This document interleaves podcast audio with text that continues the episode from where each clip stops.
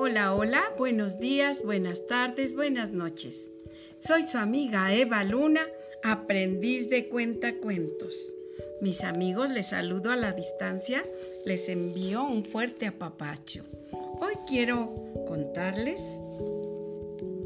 unos colmos del pilón de Margarita, que dice así.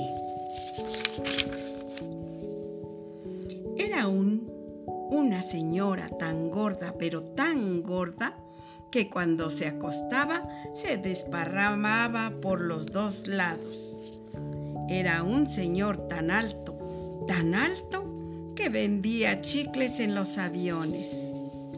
Era un señor tan pequeño, pero tan pequeño, que cuando se enojaba con su esposa se iba a dormir a la canasta del mercado.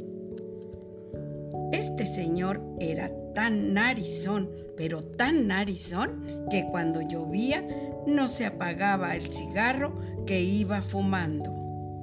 Había un señor tan limpio, pero tan limpio, que se lavaba las manos antes de bañarse.